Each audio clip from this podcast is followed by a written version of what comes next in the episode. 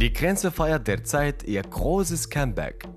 Ob Donald Trump eine Mauer zu Mexiko errichten möchte oder Italien Flüchtlinge aufs Mittelmeer zurückschickt? Boah, ganz schön schwer. Und ich baue jetzt auch eine Grenze. Ich schaue jetzt mal, was die Münchner davon halten, dass ihre Stadt seit heute geteilt ist. Stopp! Darf ich mal Ihre Ausweis sehen, bitte? Ist keiner dabei. Keiner dabei? Nee. Und wie müssen Sie dann die Grenze übertreten ohne Ausweis? Mit Liebe. Mit Liebe. Was bedeuten Grenzen für das Leben von Menschen? Das will ich heute herausfinden. Ich treffe einen Fluchthelfer. Er hat seine Frau durch einen Tunnel aus der DDR befreit. Und Ladislaus Löb.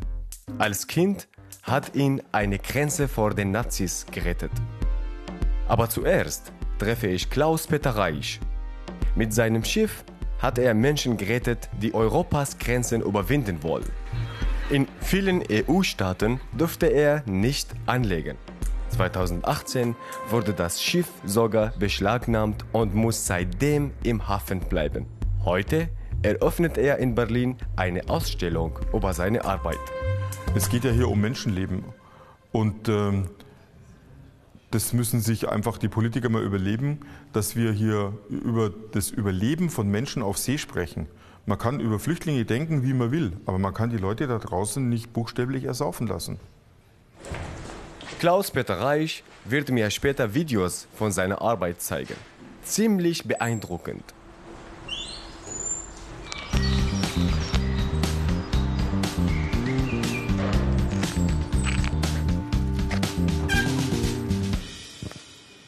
Schönen guten Tag. Guten Tag. Darf ich mal Ihre Ausweis sehen, bitte? Jetzt. Ich nehme mal meinen Helm ab. Ja, vertreten die Grenze. Kommen Sie mal einfach mit. Ja, So, stopp. da steht München Schwabing. Jetzt sind Sie in Niemandland. Ja, Ab dort ist Schwabing. Also Sie möchten nach Schwabing. Die Grenzen sind äh, da für unsere Sicherheit. ich bevorzuge lieber weniger sicher zu sein und dafür mehr Freiheit zu haben. Super. Dann Super. ich wünsche Ihnen einen schönen Won- Aufenthalt in Schwabing. Vielen Dank. Tschüss. Ja, jetzt stellen Sie sich vor, wenn, wenn keine Grenze ist, kann jeder draußen reingehen, man hat keinerlei Überblick. Das haben wir ja aktuell äh, gesehen mit der, mit der Öffnung. Wir müssen kontrollieren, wer kommt. Ne? Das, das ist das Natürlichste auf der Welt. Das. Aber das wurde übersehen. Also mit offenen Grenzen fühlt man sich heutzutage nicht sicher. Kann nein, man sagen. Nein, nein, nein, nein. Schönen guten Tag. Hallo. Darf ich mal Ihre Ausweis sehen, bitte? Ja. Bitte. Halten Sie mal kurz, bitte.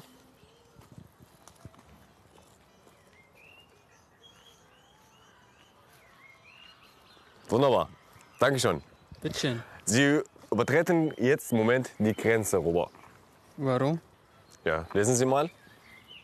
Grenzenübergang München-Schwabing. Das ist eine neue Grenze hier. Wie finden Sie Grenzen eigentlich allgemein? Sind die gut oder schlecht? Naja, Grenzen sind schlecht. Warum? Weil die Menschen, eigentlich gehört die Erde die Menschen, glaube ich. Und deswegen die Menschen können sich überall hin bewegen, wo sie hinwollen. Die Grenzen sind da für unsere Sicherheit. Also fühlen Sie sich sicher mit offenen Grenzen? Also ich fände es ziemlich scheiße, wenn hier eine Grenze wäre. Sicher mit offenen Grenzen, schwer zu sagen. Ähm, ich weiß es nicht. Kann ich nicht sagen. Grenzen finden die meisten also nervig. Manche aber auch wichtig. Schließlich, sie sorgen für Sicherheit. Was ist eigentlich eine Staatsgrenze? Das Völkerrecht sagt, Grenzen umgeben ein Staatsgebiet, also den territorialen Raum, über den ein Staat die Hoheit hat und seine Staatsgewalt ausüben kann. Neben dem Land können das auch Küstengebiete sein. So hat Deutschland auch auf dem Meer Grenzen, in der Nord- und Ostsee. Dort sind sie genau zwölf Meilen von der Küste entfernt. Ein Großteil der politischen Grenzen verläuft durch die Natur. Man nennt sie deshalb auch grüne Grenzen. Oft bilden schwer überwindbare Hindernisse wie Gebirge, Wüsten, Flüsse oder Meere die Grenze. Beispiel Deutschland und Frankreich sind durch einen großen Fluss getrennt, den Rhein. Die grüne Grenze zwischen Italien und Österreich ist ein großes Gebirge, die Alpen. Andere Grenzen werden von Menschen errichtet und schwer bewacht. Zum Beispiel die frühere deutsch-deutsche Grenze, eine schier unüberwindbare Grenzbefestigung, genannt die Mauer. Keine neue Idee. Die chinesische Mauer, bis heute das größte Bauwerk der Welt, bauten die Chinesen schon ab dem 7. Jahrhundert vor Christus. Insgesamt ist sie über 21.000 Kilometer lang, mit vielen Türmen, in denen Soldaten Ausschau nach Feinden halten konnten. Geholfen hat das aber nur wenig. Nicht nur Genghis Khan und seine Truppen haben sie mühelos überwunden.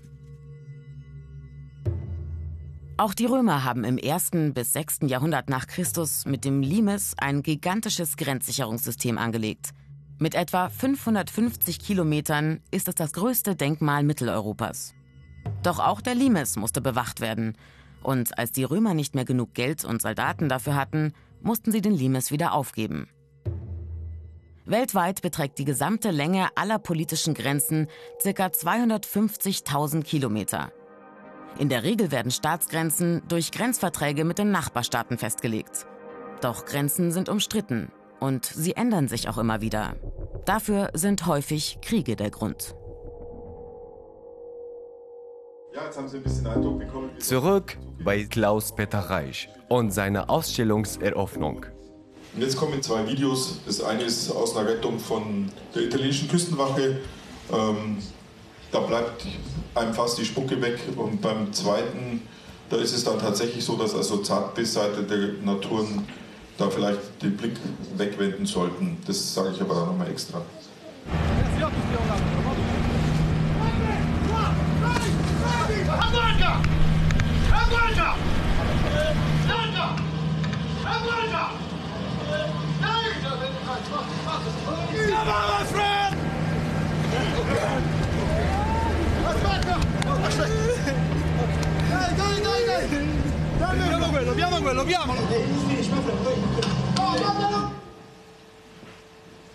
Das ist übrigens der typische Asyltourist.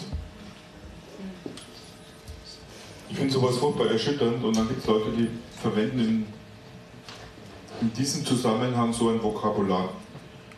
Dieses Video, was jetzt kommt, das ist eben dieses etwas gewöhnungsbedürftige, das ist nämlich Rettung auf Libysch.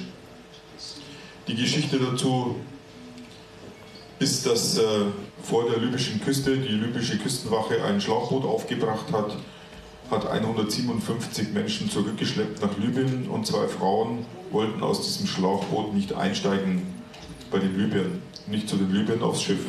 Und hat man diese beiden Frauen und ein Kleinkind oder Baby einfach zurückgelassen. Auf offener See. Einfach so. Aber nicht nur das, sondern man hat dieses Schlauchboot auch zertrümmert. Wer sich das anschauen mag, wird es sehen, dieses Schlauchboot haben die in seine Einzelteile zerhackt förmlich. Und auf diesen Trümmern hat man dann die beiden Frauen und dieses Kind zurückgelassen.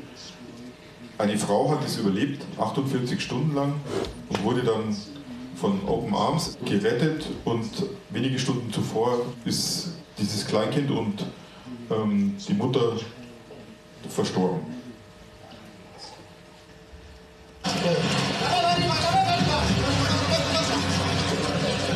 ¡Está vivo! ¡Atrás, Oscar! ¡Atrás, Oscar! Tranquilo, Sabas, no grites.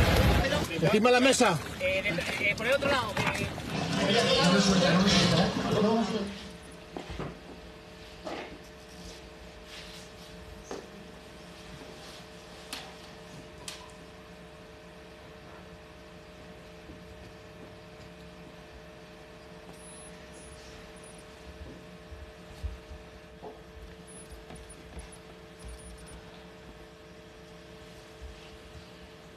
Ja, ich merke es an der Reaktion.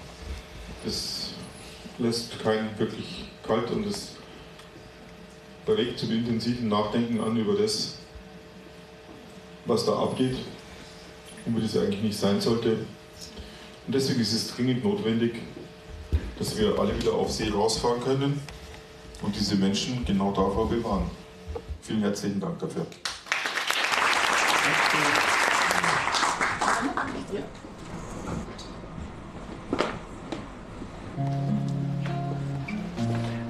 Ich bin 2011 selbst aus Syrien geflohen über den Landweg. Was Klaus-Peter Reich erzählt, ist für mich ziemlich schwer zu verdauen. Ja, Ilahi, ja, Ilahi.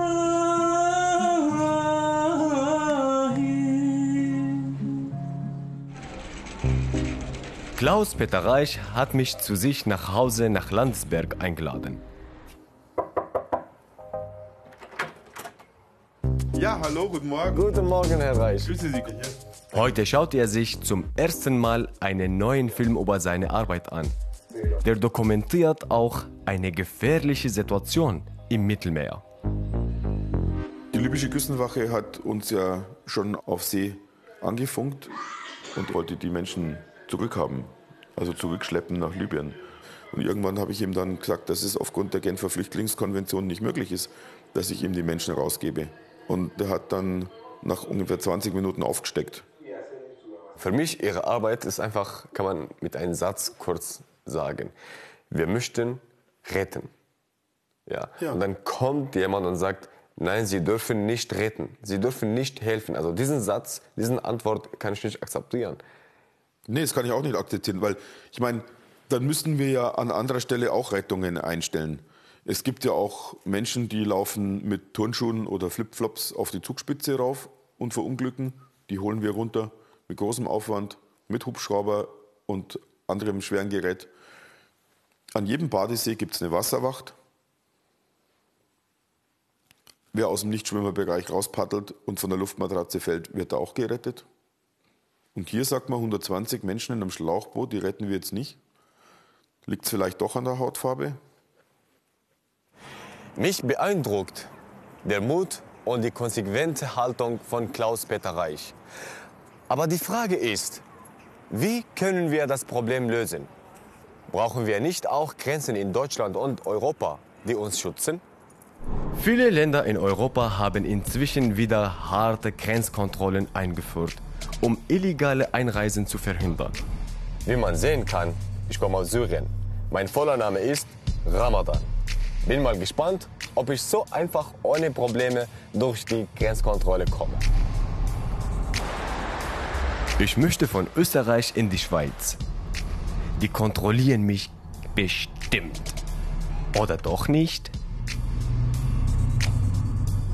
Ich bin sehr gespannt. Huh. Ich sehe die Grenze. Jetzt wird ernst. Ta ta. Zoll. Hallo Grenze. Leer. Juhu. Geschafft. Äh, doch nicht. Da ist wieder eine Grenzkontrolle. Oh oh, ich glaube, ich muss alles abschalten jetzt. Ich werde angehalten. Moment mal. Moment mal.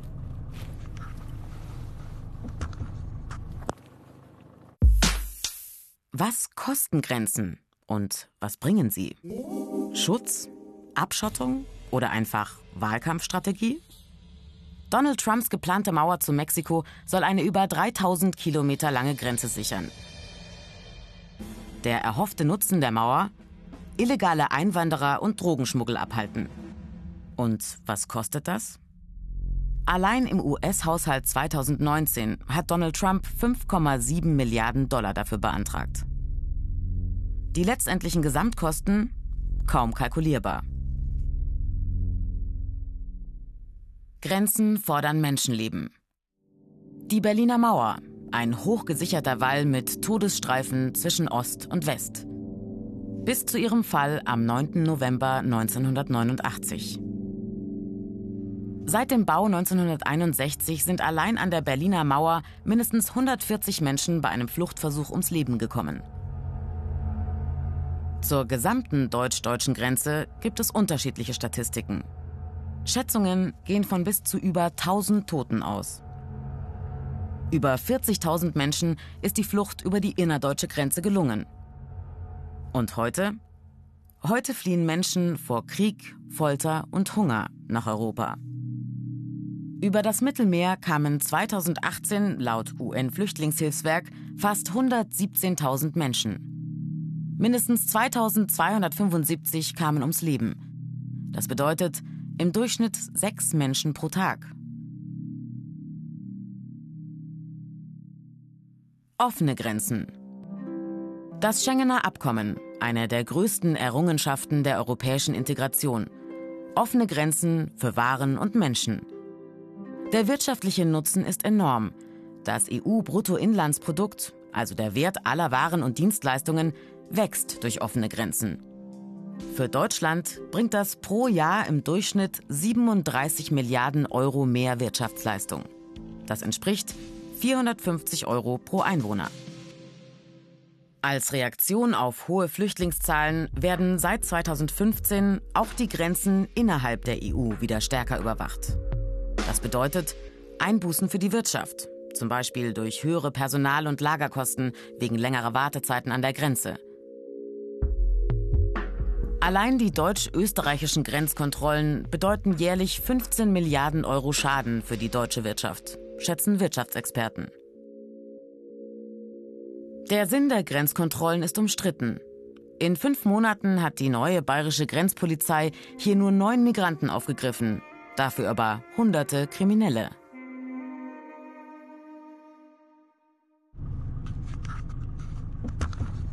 Tut mir leid. Schönen Tag noch.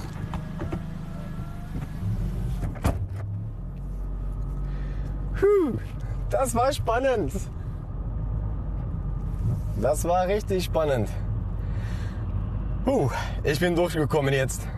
Alles ist gut gelaufen. Sie haben mich nach meinem Führerschein gefragt, nach meinem Reisepass, woher ich komme. bin durchgekommen. Krass. Irgendwie war spannend. Dieses Gefühl. Hauptsache, der Sucher ist durchgekommen. Juhu! Ladislaus Löb war als kleiner Junge nur noch wenige Meter vom Tod entfernt. Als Jude lebte er unter den Nazis in Ungarn. Mit elf kam er ins Konzentrationslager Bergen-Belsen. Wie durch ein Wunder konnte er sich hinter der Schweizer Grenze in Sicherheit bringen. Wie es alles geklappt hat, erzählt er mir jetzt. Sie haben es gefunden. Ja. Und parkieren konnten Sie? Ja, wir haben Hinterhof geparkt. Ja. ja. Herzlichen Dank. Angst hat man gehabt als jüdisches Kind, äh, weil man, sobald man auf die Straße hinaus ist, zu Hause war es schön, da konnte man sicher sein, aber auf die Straße hinausgehen, da hat man Angst gehabt und ich, ich war nicht der Einzige. Und es hat dann sofort geheißen, nu, Saujud oder irgendetwas. Das weiß ich schon noch. Ja. 1944 kommt er ins Konzentrationslager Bergen-Belsen.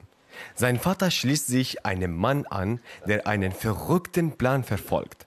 Er will Lösegeld bezahlen, dafür sollen die Nazis 1700 Juden freilassen.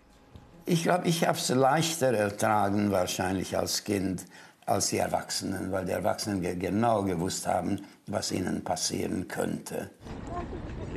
Kaum zu glauben, aber wahr. Die Nazis lassen sich auf den Deal ein. Für 1,7 Millionen Dollar kommt die Gruppe aus Bergen-Belsen frei. Mit dem Zug fährt auch Ladislaus Löb in die Schweiz, wo er auch heute mit seiner Frau lebt. Herr Löb will mit uns den letzten Teil der Zugstrecke vom damals noch einmal fahren. Ich bin sehr gespannt, welche Erinnerungen das in ihm auslöst. Ich auch. Ich werde mich sehr wundern.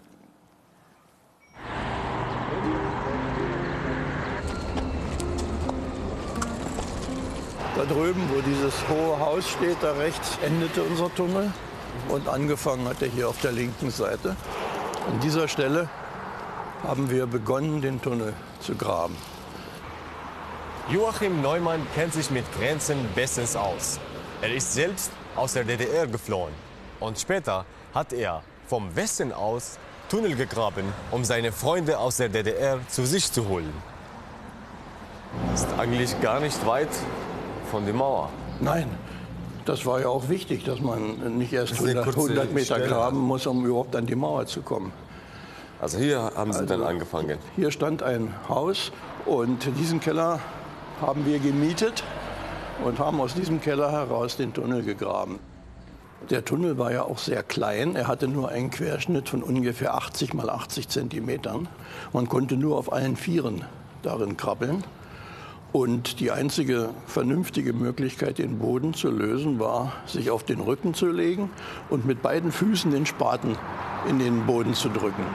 Am gefährlichsten wurde es, wenn der Tunnel geöffnet wurde. Dann wusste man natürlich nie, was passiert. Es sind ja auch einige Tunnel verraten worden.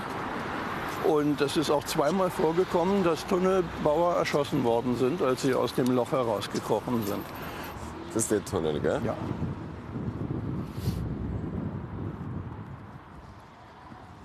So, jetzt sind wir im Osten. Ja.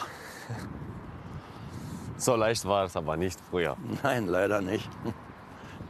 Jetzt kommt für mich also das, was ein großer glücklicher Zufall war. Meine Freundin, spätere Ehefrau, war wegen eines verratenen Tunnels zu 21 Monaten Gefängnis verurteilt worden und saß im Gefängnis. Und an dem Tag, als der Tunnel geöffnet werden sollte, erhielt ich von ihr einen Brief. In diesem Brief schrieb sie mir, sie ist vorzeitig aus dem Gefängnis entlassen worden. Das Problem, wie soll er ihr noch rechtzeitig Bescheid geben? Er schickt einen Bekannten in den Osten mit diesem Teddybär als Erkennungszeichen. Da kam plötzlich einer meiner Freunde aus dem Hausflur über den Hof und brachte eine junge Frau mit. Die hatte er so um, den, um die Schultern gefasst und führte sie und flüsterte mir zu, auf die musst du aufpassen, die ist ja sehr nervös. Und als ich sie abnahm, um sie runterzureichen, spürte ich erstens, wie sie zitterte und zweitens habe ich sie erkannt, da war es meine Freundin. Das war natürlich eine, ein großer glücklicher Zufall, dass das so geklappt hat. Alles an einem Tag. Wenn, der, wenn Ihr Brief zwei Tage später zu mir gekommen wäre, hätte das nicht funktioniert. Krass. Ja, es sind sehr viele schöne Erinnerungen, die ich damit verbinde, natürlich. Auf der anderen Seite auch ein bisschen Traurigkeit, weil meine Frau ja nun schon seit mehr als zehn Jahren tot ist. Aber die Erinnerung ist immer noch da und die kann einem ja auch keiner wegnehmen.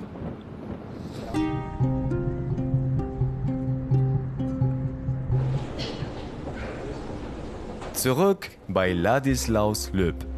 Mit ihm fahre ich jetzt von Lindau über Österreich in die Schweiz.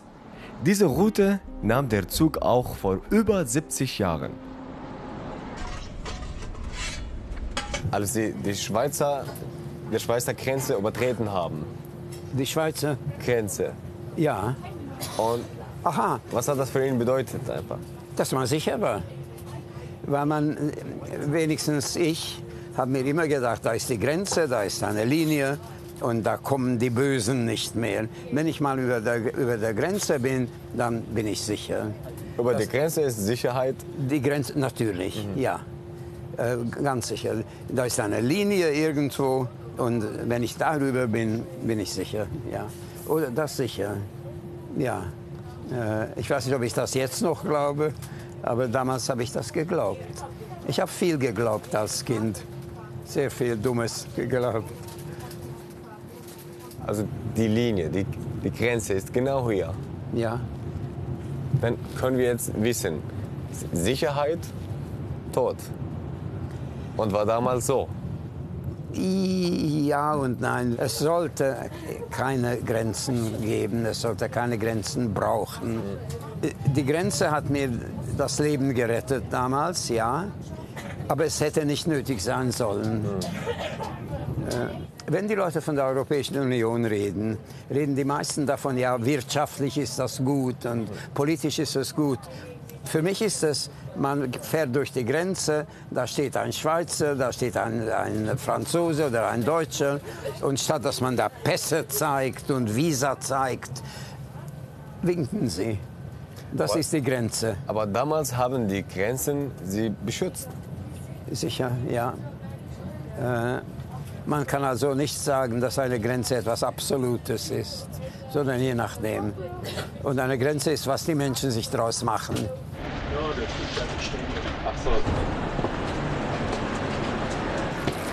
Hier war Ihre Endhaltestelle, oder?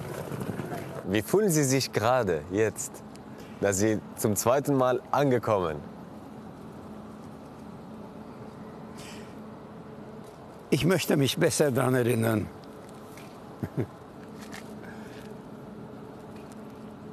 Es war wahrscheinlich ein sehr schöner Moment. Und wenn man, sich, wenn man den wiederholen könnte, wäre das sehr gut. Aber man kann nicht. Ich habe also bei mir war auch nicht so ganz genau Tod, Sicherheit. Nee, es war Sicherheit von einem Teil und es war vor syrische Regierung. Aber gleichzeitig, da wusste ich nicht mal, wie viel Gefahr noch erwartet mir. Wie alt waren Sie? 26. Genau. Ja. Dann hätten Sie wahrscheinlich viel, viel mehr gewusst als ich allerdings, natürlich. Klar, klar, klar, klar. Aber viel klarer war es wahrscheinlich nicht. Ganz, doch ganz klar, ich erinnere mich an jeden Schritt, an jeden Stein, an jeden Moment. Ich habe mir auch gewünscht, auf der Flucht ein Kind zu sein und nicht ein Erwachsener. Ja. Mhm. Ja. Mir ist eigentlich alles im Schlaf passiert. Eine Art Schlaf. Mein Vater war da, mich an der Hand genommen. Er hat gesagt, wir gehen so und so, wir sind so und so gegangen.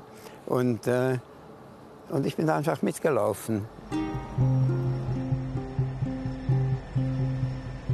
Viele gefährden ihr Leben, um Grenzen zu überwinden.